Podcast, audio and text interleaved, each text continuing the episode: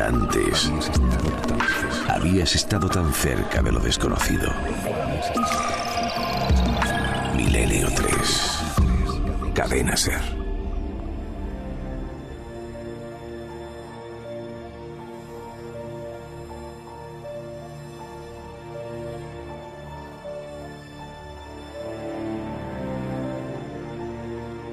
Podríamos preguntarnos hasta qué punto las experiencias alucinatorias han dado lugar a nuestro arte, nuestro folclore e incluso nuestra religión.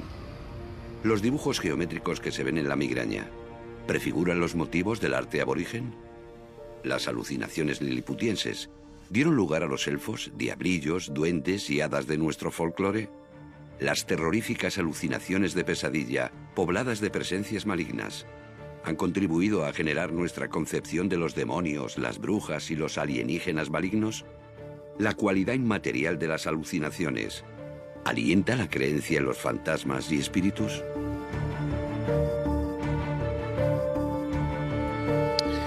Un hombre sin rumbo en cierto momento, un hombre acosado por el delirium tremens, un hombre que descubre como tantas veces un libro es puerta de la sorpresa, de la iluminación, como una obra antiquísima le ilumina, resplandece en su interior y varía su vida completamente. Y el misterio siempre ha estado bordeando las temáticas que él ha hecho como médico investigador del cerebro. Alucinaciones, algunas tan gráficas, tan políticamente incorrectas, pero que sobrecogen, ¿verdad? La carne de gallina, hablaba Javi Pérez Campos antes de el informativo, por si incorporáis ahora en este momento, las 3 y 9 minutos, de por ejemplo visiones de personas que habían abortado y que veían, incluso veían, Javi, a las criaturas, claro, ya, ya con años, como que estaban en algún lugar abrupto y que venían a visitar a esa madre. Sí, y que además... Esto no se habla evidentemente para nada, pero existe en la bibliografía médica, por ejemplo, de Oliver Sacks. Sí, y este tipo de visiones, además de niños eh, no natos, ocurre muy a menudo, tanto como sentimiento de culpa de personas que han abortado, como abortos accidentales, y que en ese caso lo curioso es que las madres se lo toman como algo que les da paz. Es decir, que la forma de afrontar la visita del más allá, entre comillas, eh, depende mucho de las causas que, hayan producido ese, ese, aborto. Y es una experiencia, repito, que ocurría en varias ocasiones y que Sachs eh, ha recogido varias veces. Sepamos algo más. En este primer episodio dedicaremos un par de episodios mínimo a la historia y descubrimientos de Oliver Sacks.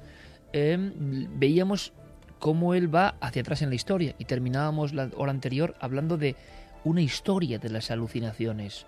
¿Desde cuándo, por qué y sus diferentes interpretaciones? Sí, porque muchas culturas, la mayoría de ellas, han considerado que en realidad eh, las alucinaciones, como los sueños, según dice Sachs, son un estado especial de conciencia que se consigue a través de prácticas espirituales, de la meditación, de la música o de la soledad.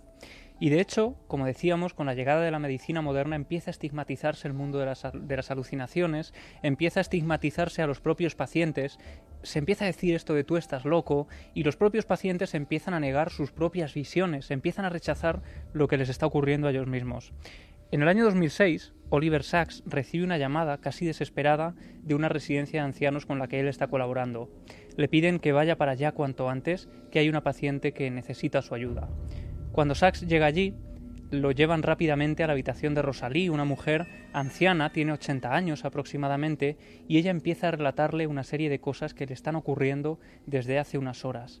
Dice que en mitad de la noche empieza a ver cómo unos seres em, traspasan las paredes, se quedan a los lados de su cama y se limitan a mirarla, a mirarla muy fijamente. Algunos van vestidos con ropajes orientales, ropas que ella no ha visto nunca, otros, eh, sobre todo los hombres, van vestidos con trajes oscuros. Y como digo, estos seres están mirándola constantemente. Ella empieza a gritar para que la saquen de allí cuanto antes. Y cuando Sachs acude a entrevistarse con esta mujer, lo que más le sorprende es que Rosalí es ciega.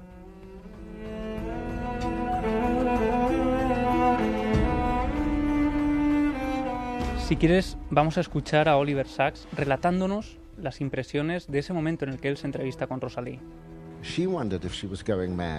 Ella creía que estaba loca o que estaba perdiendo la cabeza, así que la examiné tranquilamente.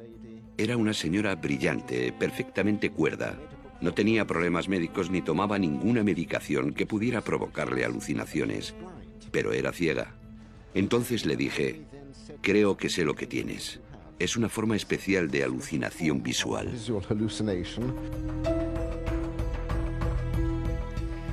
Lo que le diagnostican es el síndrome de Charles Bonnet. Charles Bonnet, un humanista del siglo XVIII que conforme empieza a perder la vista, empieza también a tener visiones que en un principio considera del otro mundo, visiones que no tenían que estar allí, que se entremezclan además con el mundo cotidiano. Y precisamente en honor a este humanista lleva, se le decide dar el nombre a este tipo de, síntomas, ¿no?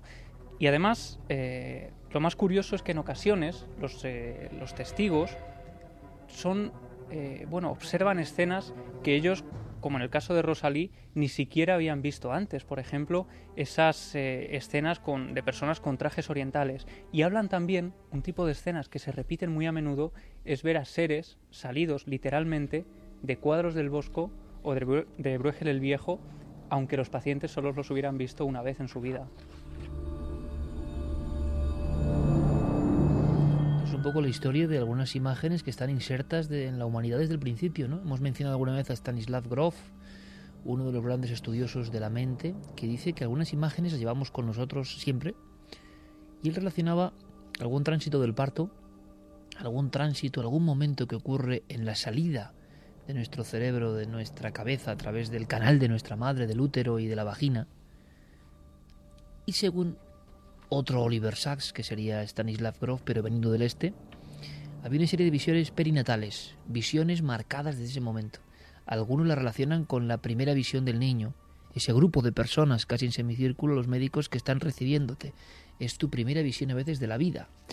Um, Grof decía que el aquelarre de Goya, las brujas, las sombras, quizá porque el niño lo ve así, es uno de los primeros temores que aparece en nuestra vida, que se reproduce en diferentes momentos, con diferentes variaciones, diferentes versiones que dirían hoy, ¿no? Pero que aparece, según Groff, repito, en el canal del nacimiento, en ese momento tan importante.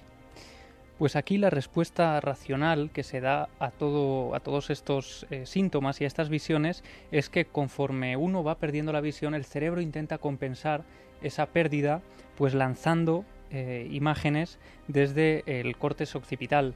Y esa sería la respuesta. Lo que ocurre es que en ocasiones este tipo de visiones parecen ser anunciadoras de algo. Por ejemplo, Sachs relata también cómo Rosalí, solo unos meses después, sigue siendo atormentada por estas visiones. Pero llega un momento en el que un viejo compañero, un viejo y querido compañero, Spike, de la residencia, fallece, pierde la vida.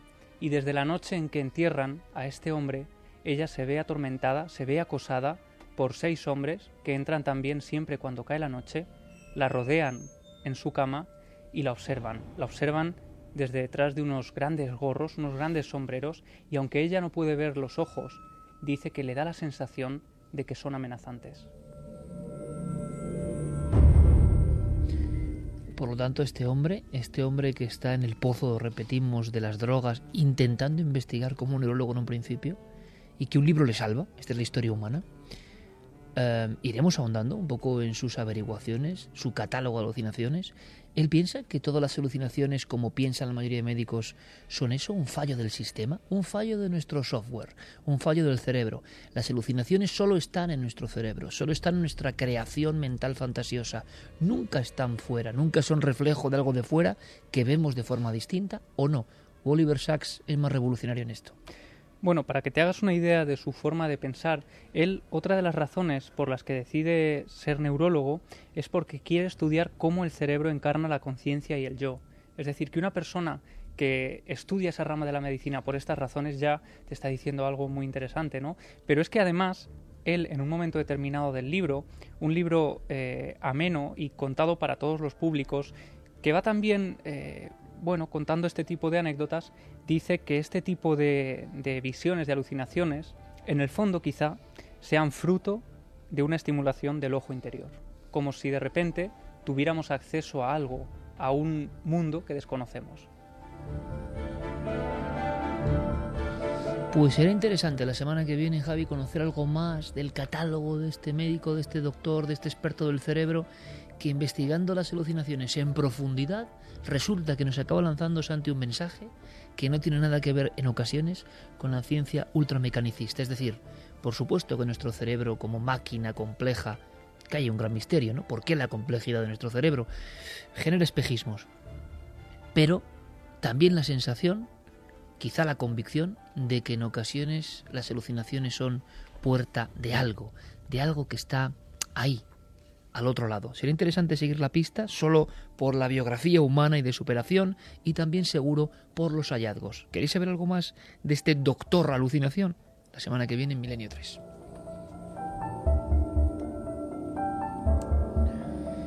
Vamos enseguida con más mensajes, pero fíjate, yo recordando esto, este término de la puerta, me ha pasado algo muy raro, ¿no? Siempre hay libros que te, sorprenden, surgen así, además los más inesperados. Yo creo que te lo contaba Javi esta noche.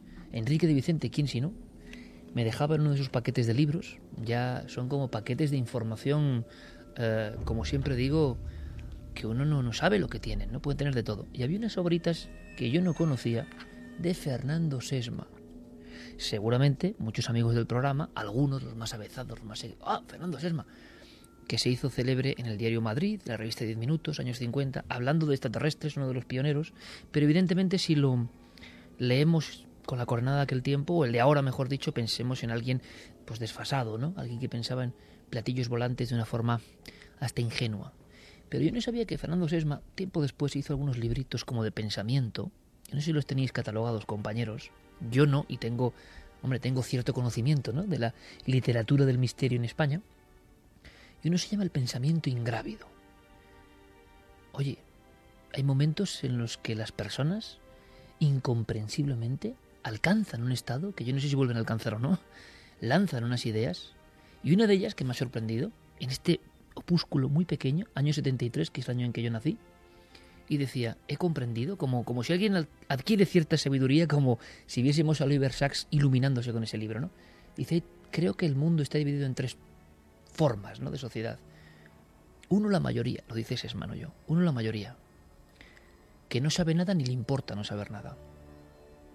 Un segundo grupo que llamaríamos intelectuales, gente que quiere saber, que cree que sabe, pero no sabe nada.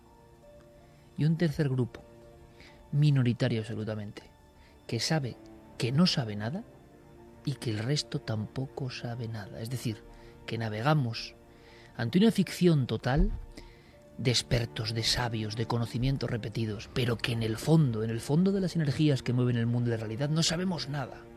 Dice, ese grupo, ese es el que está cerca, dice Sesma, de la puerta.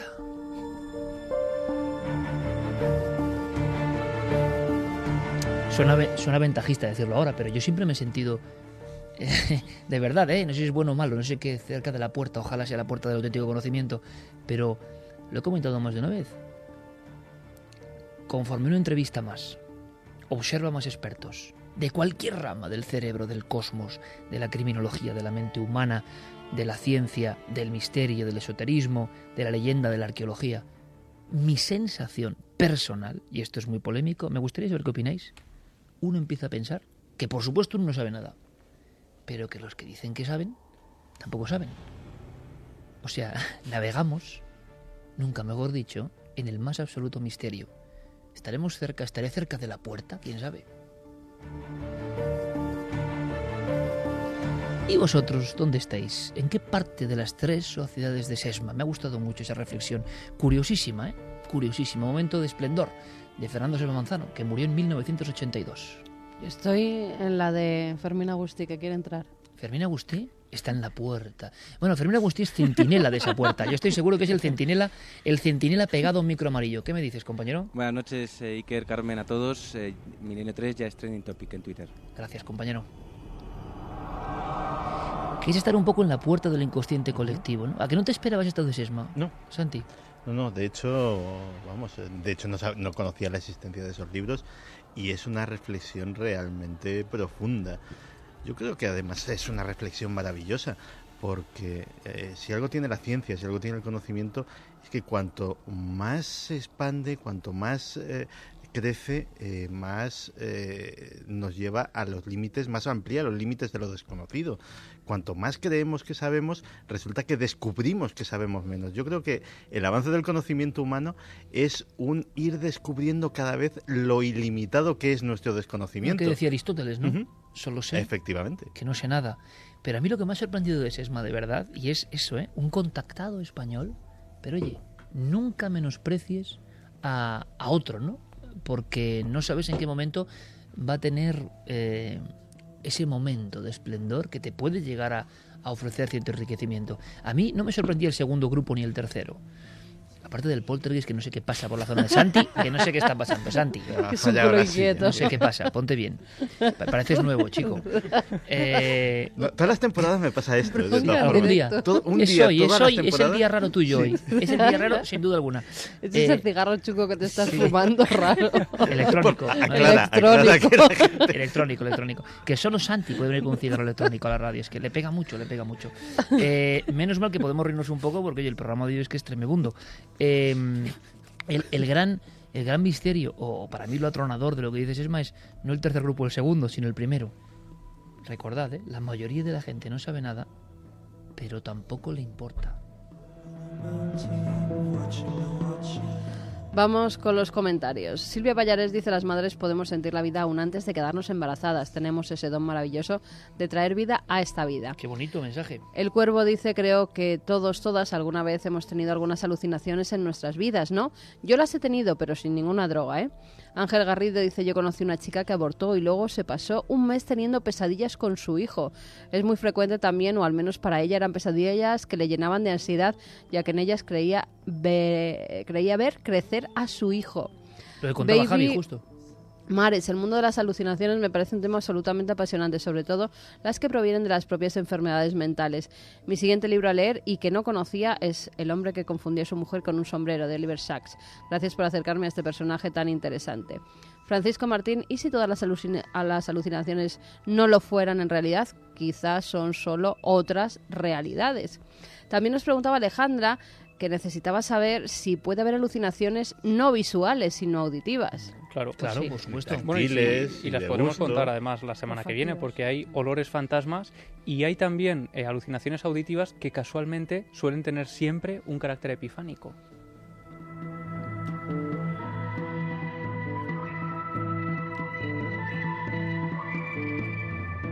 Nogales, Lorena Nogales dice, cuando mi perra murió sentí que subía a la cama. Alucinación, seguro fue muy real y me hizo feliz. A mí lo que me parece interesante ¿eh? es que nos hemos creído, la sociedad que recibe siempre los mismos mensajes, de verdad nos hemos creído, en mi opinión sin saber nada, que, claro, alucinación, por tanto, delirio, por tanto, falso, por tanto, imaginado por nosotros sin un estímulo real. Y los que de verdad se meten en el fondo de esto, creo que no piensan eso. Los antiguos tampoco lo pensaban. La, la alucinación era una forma de conectar con algo, un mensaje desvaído de algo. Es que lo maravilloso del personaje que nos está trayendo Javi es que eh, Oliver Sacks yo creo que eh, está intentando poner las cosas en su sitio.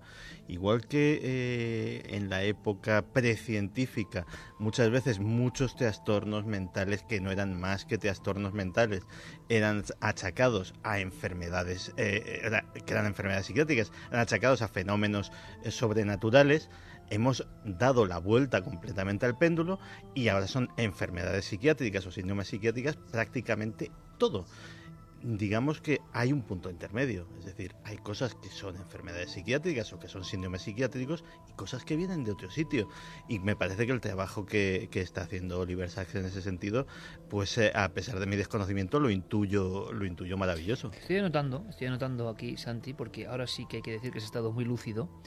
Es tremendo eso. El proceso mental, sea la religión o sea el orden establecido el que diagnostique una cosa que está pasando al pueblo, al ser humano, el totalitarismo, el dogmatismo, lo inquisitorial, ocurrió ayer y ocurre hoy. Se ha cambiado el sentido.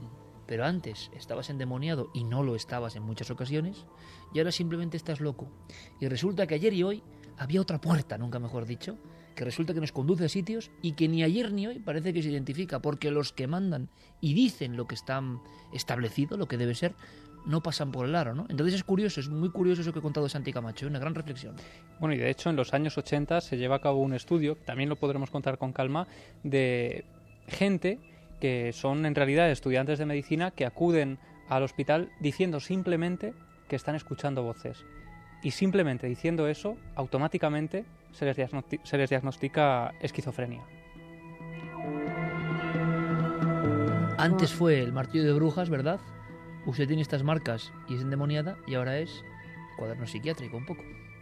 Montaña Sánchez dice, cuando se está a las puertas de la muerte, dicen que también se tienen alucinaciones con familiares ya fallecidos. El cuervo, la mente es muy poderosa, nos hace ver y creer cosas increíbles. Darvos dice que cuando murió su primer perro, a los pocos días lo vi esperando junto a su tarro de comida. ¿Alucinación? No lo sé. Daniel Polinario también dice que a él le ha pasado esto, ha sido una alucinación entonces. Yo vi a mi abuela y claramente en mi casa. Luego, pues sigue habiendo muchos mensajes, Iker, de los objetos. Pues vamos luego con ellos. Vamos luego con ellos. Nos marchamos ahora mismo, luego, aunque sea brevemente, hablando de Inquisición, ha ocurrido algo muy curioso, una guerra de fondo, con un objetivo muy goloso. Wikipedia, que es un poco el suministrador grande de información en el mundo. Ha habido científicos y filósofos de la ciencia que han denunciado, sin ningún tapujo, que hay un ataque, no hablamos de naciones, porque esto es universal, ¿no? A gran escala un ataque importante para que, pues eso, eh, no se hable mucho de los temas que tocan el misterio. Nos va a contar algo Diego Marañón en unos minutos, pero antes, también de forma casi de flash, pero interesa este caso del archivo de Clara Tauces, porque también pone los pelos de punta, porque también podría ser eh, analizado desde esas dobles visiones, ¿no? O gafas, pura alucinación o pura verdad incomprensible del misterio.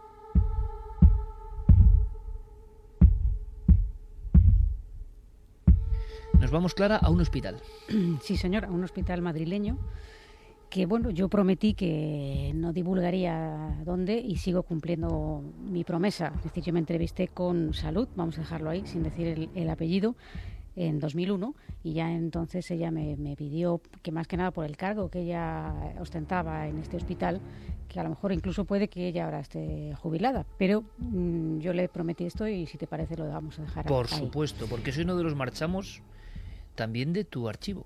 Sabemos perfectamente, están los nombres, los apellidos, los datos, pero lo que interesa a nuestra audiencia y a nosotros mismos es el caso al final. Sí, y, yo creo que bueno que esta es también un poco la forma de que la gente te cuente más cosas, porque si eh, tú prometes hacer algo y luego no lo cumples, pues obviamente la gente no te confía en ti, ¿no?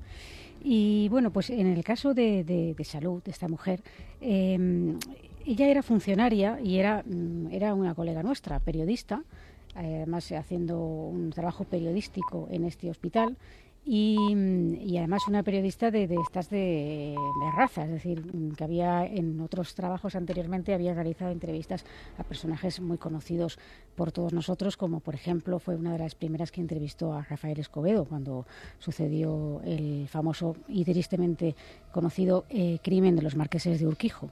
Eh, cuento esto un poco para poner antecedentes de quién es este personaje, ¿no? de dónde nos llega el caso.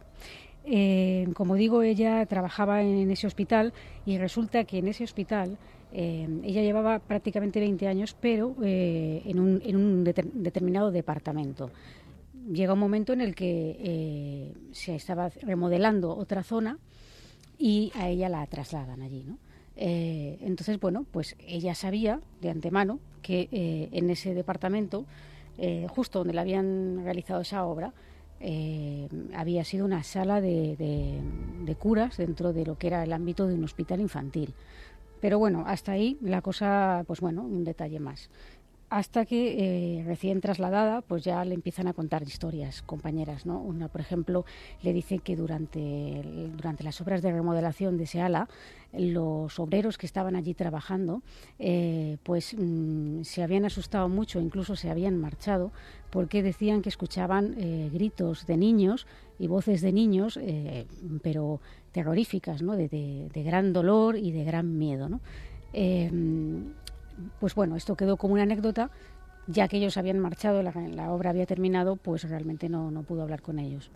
Y posteriormente otra compañera le comentó que unas eh, trabajadoras de la limpieza que, claro, eh, acuden, y esto es muy interesante, acuden eh, a unas horas en las que prácticamente no hay nadie allí, exceptuando los servicios de vigilancia, cuando todo está más tranquilo, cuando no está el trabajo del día a día, eh, habían escuchado lo mismo en esa zona, en un pasillo. Volvemos con los pasillos y una zona muy concreta donde se encontraba la sala de curas. Y bueno, ella pues mm, la verdad es que mm, me dijo que ella era una persona que hasta este momento había sido bastante escéptica y no dejó, mm, en fin, de, pues, de anotar esta cuestión en un sentido anecdótico que pues a un nivel de curiosidad periodística como puede tener cualquier otra, otra persona, pero sin más. Eh, el caso es que llevaba ya, después de suceder esto, ocho meses en, el hospital y se hallaba en esta compañera nuestra, se estaba justo en el hospital por la tarde, en esas horas en las que no hay nadie. Y bueno, habían pasado ocho meses, ella había olvidado por completo esa historia que le habían contado y le sucede un poco lo que nos va ella misma, ella misma nos lo explica. Buenas noches. Yo tenía que terminar unas, unas, unas entrevistas, tenía que pasar una cinta al ordenador y estaba trabajando con los cascos puestos. Me había quedado por la tarde y no había nadie ya en el edificio. Estaban pues, los de seguridad, los guardias de seguridad que están, suelen estar ahí en la garita donde has visto, o sentados enfrente en los jardines o así.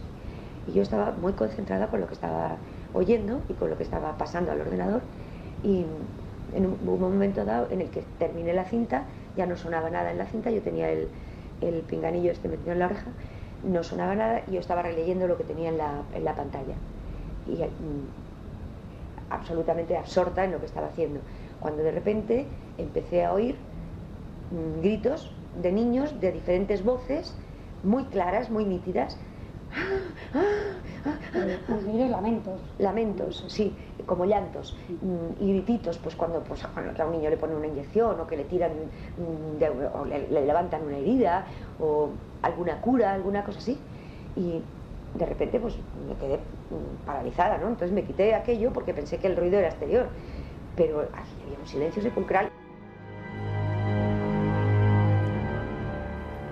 Además con una claridad de alguien que estaba ya muy habituada, imagino, ver esas escenas cotidianas, ¿no? Con los niños. Identificaba muy bien el sonido porque era el típico sonido de una sala de curas de niños. Sí, y además, de, como ha explicado, de diferentes voces de niños, no de uno ni de dos.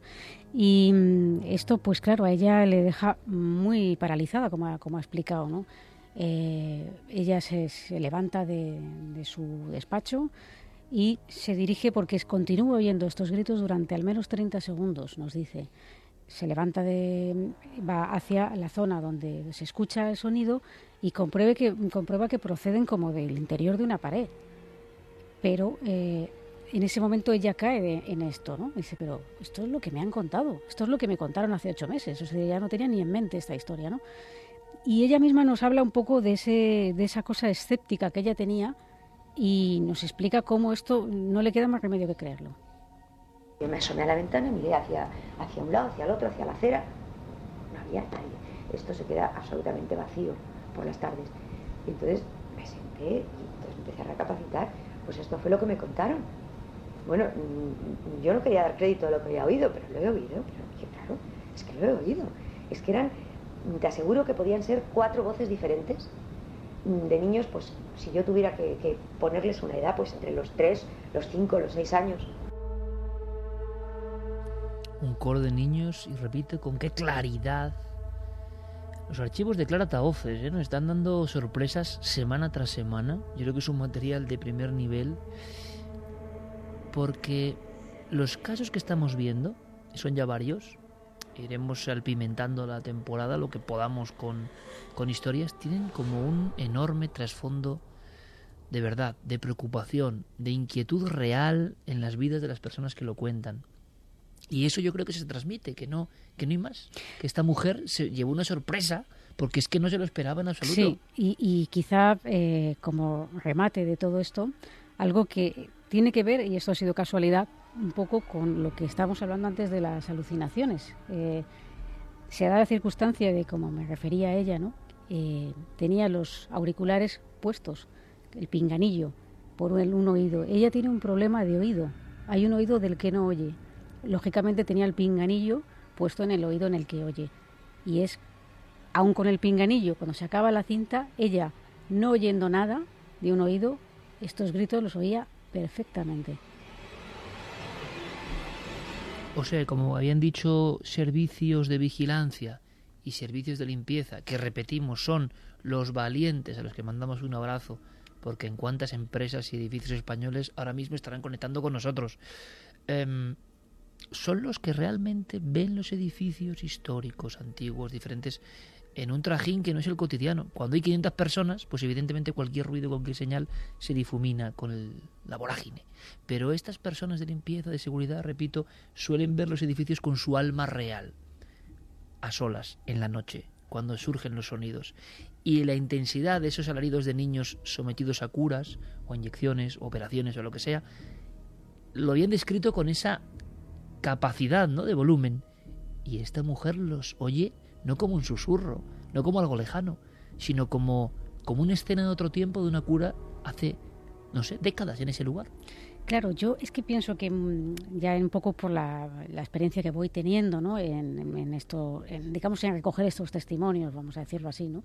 Em, es que los, los fenómenos, sea lo que sea lo que los produce, porque como decimos, nosotros no estamos más que intentando acercarnos a esa puerta, ¿no? Sin más, sin tener ninguna verdad y sin tener ninguna certeza de nada. Pero sea lo que sea lo que provoca estos fenómenos, eh, hay momentos en los que a lo mejor tú puedes estar en un edificio, puedes pasar muchísimas horas al cabo del día, pero a lo mejor estás en un horario en el que no reina la tranquilidad, donde hay mucha mucha actividad y cualquier ruido que oigas lo vas a achacar a algo normal. El problema es cuando te quedas solo en esos edificios y cuando te das cuenta de que esos edificios tienen su propia naturaleza, su propia alma, entre comillas, su propia esencia, que es una cuestión de pasar tiempo en ellos, en horarios adecuados. Cuatro, cinco, seis niños gritando diferentes volúmenes de voz, diferentes edades quizá, en un coro escuchado con total nitidez. Un nuevo caso del archivo de Clara Taoces. Un caso de no hace tanto tiempo. En el Madrid, digamos, de todos los días. Nos llevamos muchas sorpresas. Yo creo que es un reflejo a pequeña escala de lo que pasa en muchos lugares, pero pocos se atreven a hablar. Si queréis hablar con Clara Taoces, si queréis enviarle vuestros casos, si creéis que este equipo puede investigar y que sea un archivo más y que se puede investigar radiofónicamente o cualquier nivel, milenio 3 con número arroba cadenaser.com.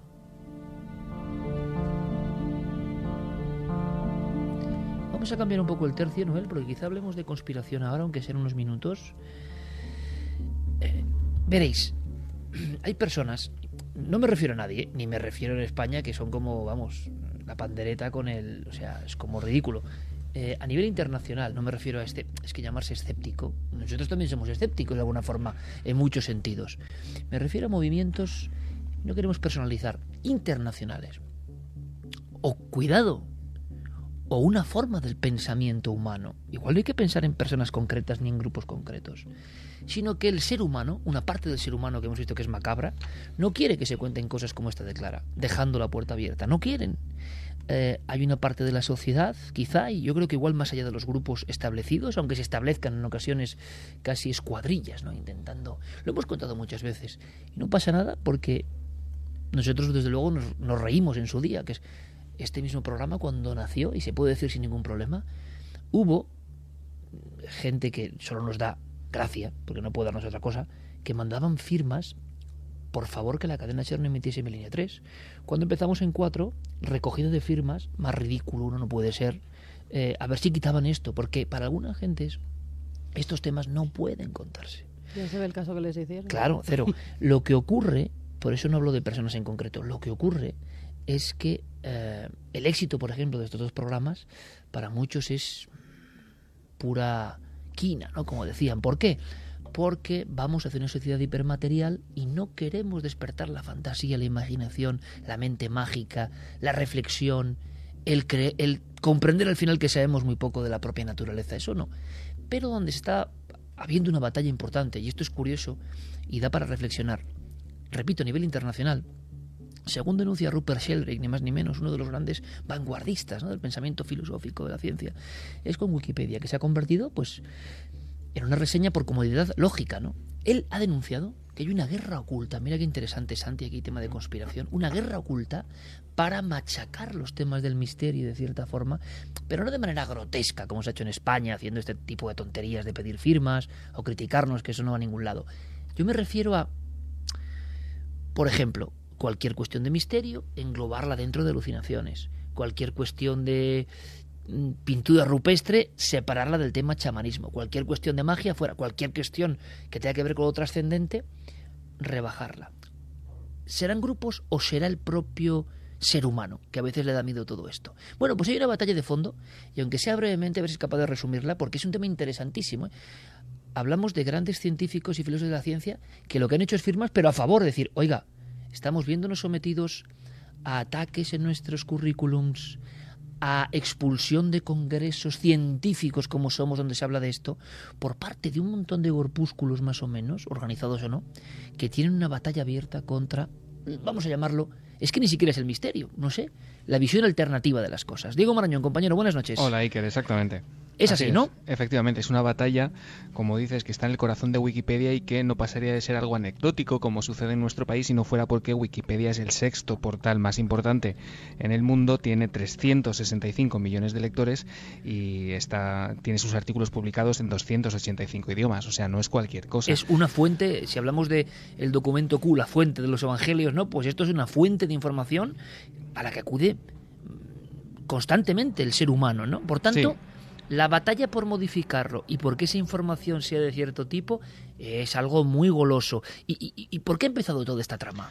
Pues sí, como dices, bueno, la información es poder y todo esto nace, como decías, del doctor Rupert Sheldrake. Para aquellos que no lo conozcan, en tres palabras decir que es un biólogo y filósofo británico, es doctor en bioquímica por la Universidad de Cambridge y lleva toda la vida investigando en temas como eh, el desarrollo y la conducta, la telepatía, la percepción, la metafísica en animales es un grande, y plantas. Sheldrake, es un grande. Bueno, y, pues seguramente, Diego, más científico que la inmensa mayoría de los que le atacan. Claro, efectivamente. Eh, eso es lo que además demuestra en su último libro, que se llama El espejismo de la ciencia en español ha publicado Kairos, y menciono este libro porque fue precisamente el objeto de una charla que él dio en Londres en enero de 2013. Él fue invitado por TED, por esta organización sin ánimo de lucro que organiza pues charlas sobre ciencia, arte, diseño, sobre diferentes disciplinas. ¿no?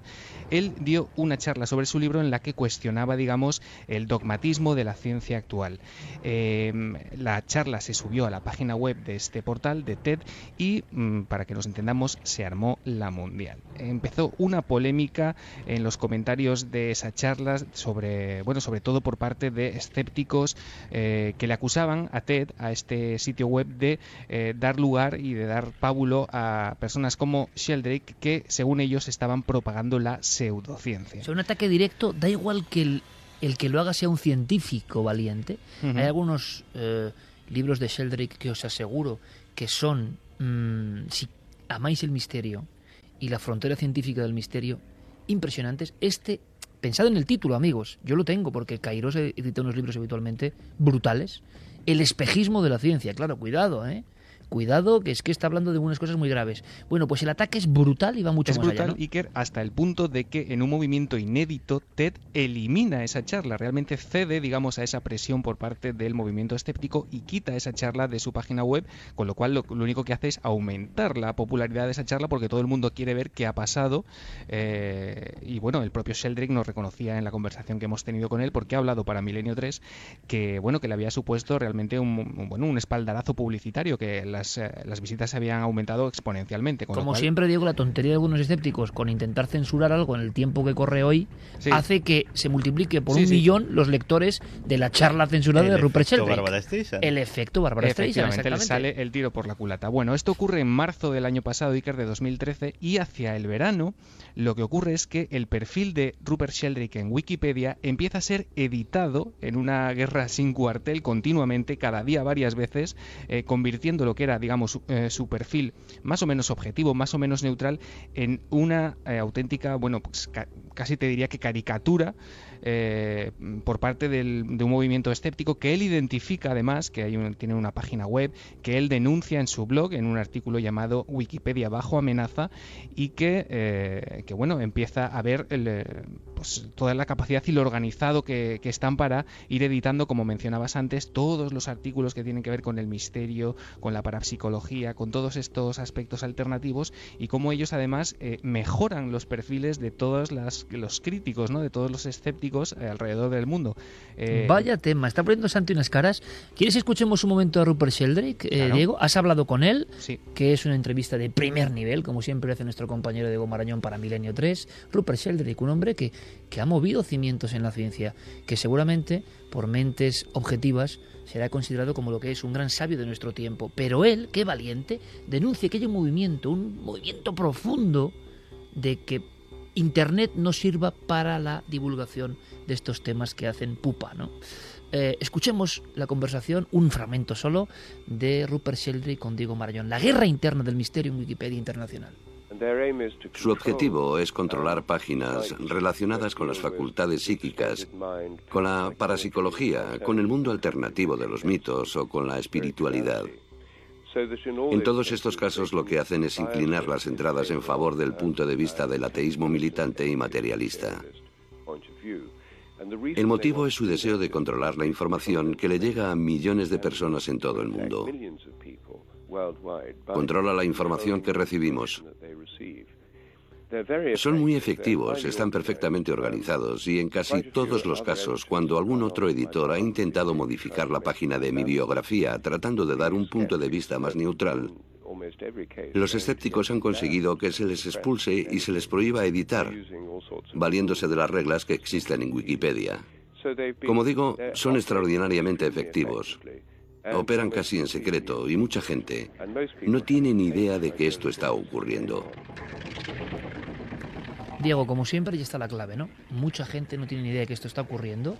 Nada es neutral porque sí, sino que hay unas guerras internas tremendas. Sí, sí, además, bueno, eh, como te digo, eh, los artículos de Wikipedia tienen algo que es muy curioso, que es que no se firman, es decir, tú puedes entrar y modificar lo que quieras, eh, bueno, a tu, a tu gusto.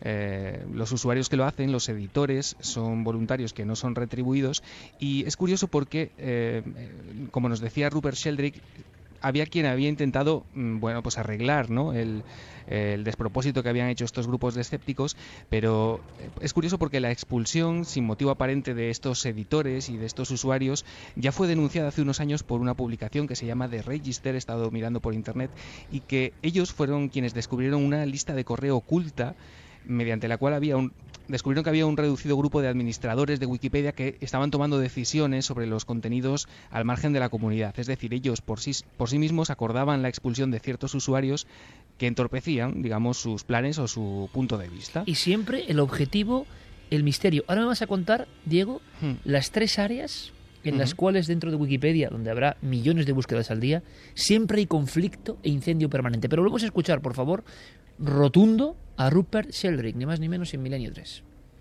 Han conseguido alterar las políticas de Wikipedia porque llevan mucho tiempo trabajando en esto.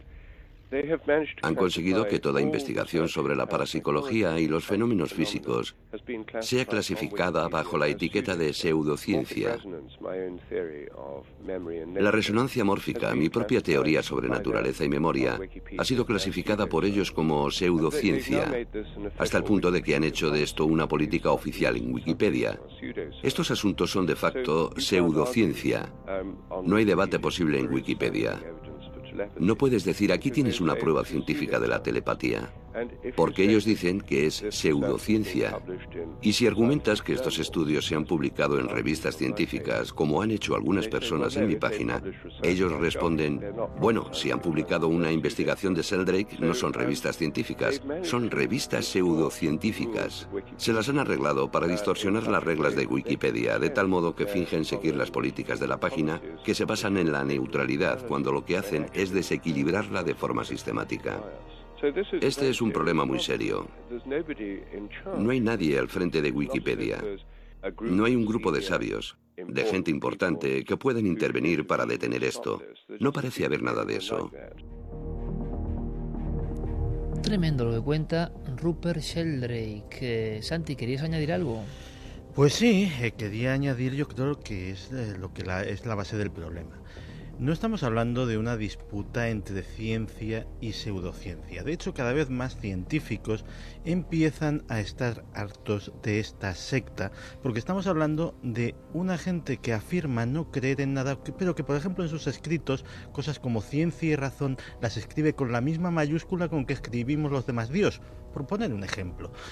Y eh, que eh, caen en algo que es un fanatismo talibán y que tiene un nombre, se llama cientifismo. Que el cientifismo no tiene absolutamente nada que ver con la ciencia. El cientifismo es una superstición que afirma que la ciencia y solo la ciencia puede dar la explicación a todos los fenómenos observables del universo, lo cual es eh, tan absolutamente aberrante como cuando un señor te dice que eh, Dios eh, es Alá y Mahoma su profeta. Es decir, o te lo crees o no te lo crees, pero desde luego no tiene mayor base que la de la pura fe y la creencia. Lo curioso, Santi, es que Sheldrick sí que es científico en la Universidad de Cambridge y es una autoridad mundial. Entonces, ¿qué ocurre? Que es un valiente que se atreve a decirlo y que está viendo esa guerra de fondo, Diego, que no sé a dónde nos llevará, pero que es un material interesantísimo porque nada es neutral. Las personas acuden a un archivo pensando que esa es la realidad. Como a veces se ve una cosa en la tele y es la verdad, y luego indagas en la noticia y vas y no hay nada. Y está pasando más que nunca ahora mismo, y lo sabemos los periodistas, que hay noticias que surgen, se repican en 12.500 periódicos al mismo tiempo y luego no hay nada. Pero el público piensa que es verdad. Eh, Sí, bueno, además- la batalla está abierta. Sí, además sí que de esta batalla, como dices, es comprobable porque Wikipedia, al ser una base de datos que tiene una memoria prácticamente eterna, todas las entradas, todas las modificaciones se van guardando. Uno puede acceder a todas las versiones disponibles para ver qué es lo que se ha editado, qué es lo que se ha quitado y qué es lo que se ha añadido. Y como decías, hay estudios de, hechos, por ejemplo, por la Universidad de Oxford que demuestran que los asuntos pues más controvertidos o más polémicos o más editados dentro de Wikipedia incluyen por este orden eh, los asuntos de Dios, por un lado, Israel en segundo lugar y eh, tercero todos los asuntos relacionados con la parapsicología. Ni más ni menos, Diego. Estaremos muy atentos porque nos gusta la gente valiente, nos gustan los científicos valientes, y hay un movimiento de científicos en España que están firmando, pero en otro sentido. Que basta ya, basta ya con esta presión, con la Inquisición general y que, sobre todo, libertad. Y sobre todo cuando el que lo dice es científico. Hablaremos de científicos absolutamente. Bueno, por ejemplo, en Cuarto Milenio no sé cuántos científicos han pasado ya, pero infinitos científicos de alguna forma. Pero que se unan para decir basta ya y queremos que el misterio pues, se pueda enfocar desde el punto de vista científico, sociológico, eh, legendario, eh, antropológico, etnográfico. Lo contaremos próximamente. ¿Te parece, Está compañero? y hablaremos con ellos, Iker. Claro que sí, Diego. Muchísimas gracias por esta interesantísima crónica. Un placer, hasta la semana que viene.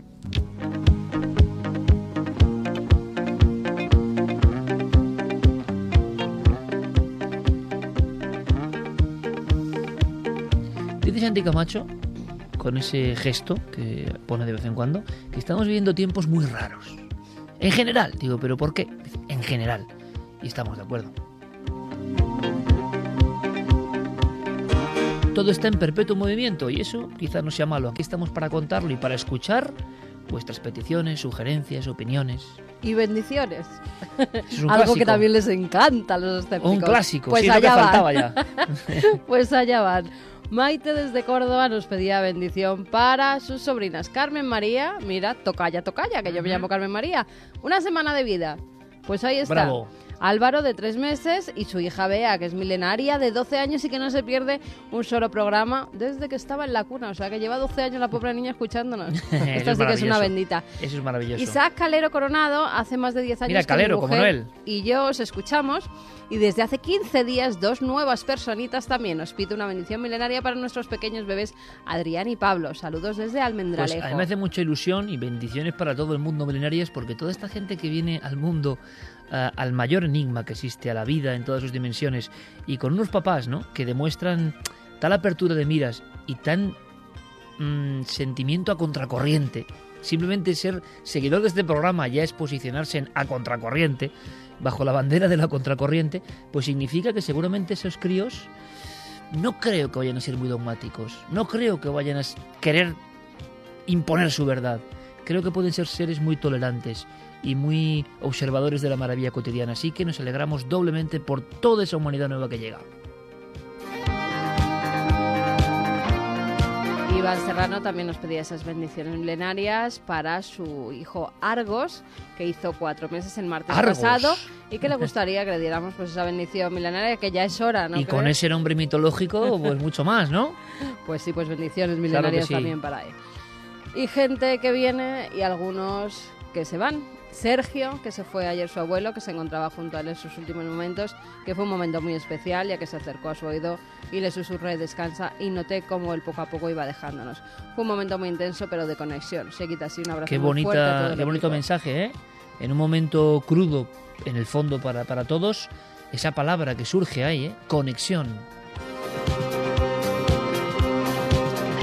Manuel Ortega también nos pedía una bendición milenaria a todo el equipo de Milenio 3 para su abuelo Pepe, que falleció hace dos días a los 95 años de edad en un pueblecito llamado Bornos y que esconde muchas cosas antiguas. Un Hombre, abrazo claro, Bornos, mítico lugar en. Cádiz. Y desde Santiago de Chile, Alfredo Díaz también nos pedía esas bendiciones porque justamente hoy le han dado el último adiós a su abuelo Máximo, quien desde pequeño inculcó en mí la afición por la astronomía, el conocimiento y la búsqueda de vida en otros lugares del universo. Qué bonito. Él siempre pensaba que sería un despropósito del Creador que en este enorme universo estuviéramos solos. Gracias a él me acerqué al misterio. Él creía que la vida no se acababa con la muerte. Hoy probablemente tiene la certeza de aquello. Hasta siempre, viejo querido. Oye, pues para el abuelo Máximo, nuestro reconocimiento, nuestra bendición, porque qué bonito a veces cuando el abuelo es maestro, ¿eh? cuando el abuelo es maestro y muestra precisamente a un niño la maravilla del mundo. Como se demuestra, eso no se olvida jamás. Ojalá muchos abuelos sigan haciendo lo propio y enseñando los misterios, porque también es una parte ¿no? de la comunicación sagrada que ha sido así desde la prehistoria, ¿no? El enseñar al niño en la maravilla del mundo. Los abuelos siempre enseñan. Ya no- por su largo recorrido de vida, siempre tienen algo que enseñar. Bueno, y, y todos tenemos que enseñarnos mutuamente para seguir enganchados a esta vida a veces tan, tan tumultuosa, pero aquí en dos horas y media intentamos convertirlo, hemos dicho, a pesar de que el tema, fijaos cuál era, en algo positivo, en algo bello. Por eso nos gusta siempre terminar así. Fermín, Agustín, Noel, Calero, Santiago Camacho, hasta mañana, compañero. Hasta mañana tempranito. Sí, diez y media estamos por ahí con un montón de temas apasionantes. Claro que sí. Clara, hasta mañana, compañera. Hasta mañana. Gracias por todo. Javi, hasta mañana. Hasta mañana. Y Carmen, hasta mañana. Mañana nos vemos y felicidades a Clara que cumple 300 años. ¿Yo? Con más allá. 300 números. Hombre, 300 años, me 300 acabo de... meses.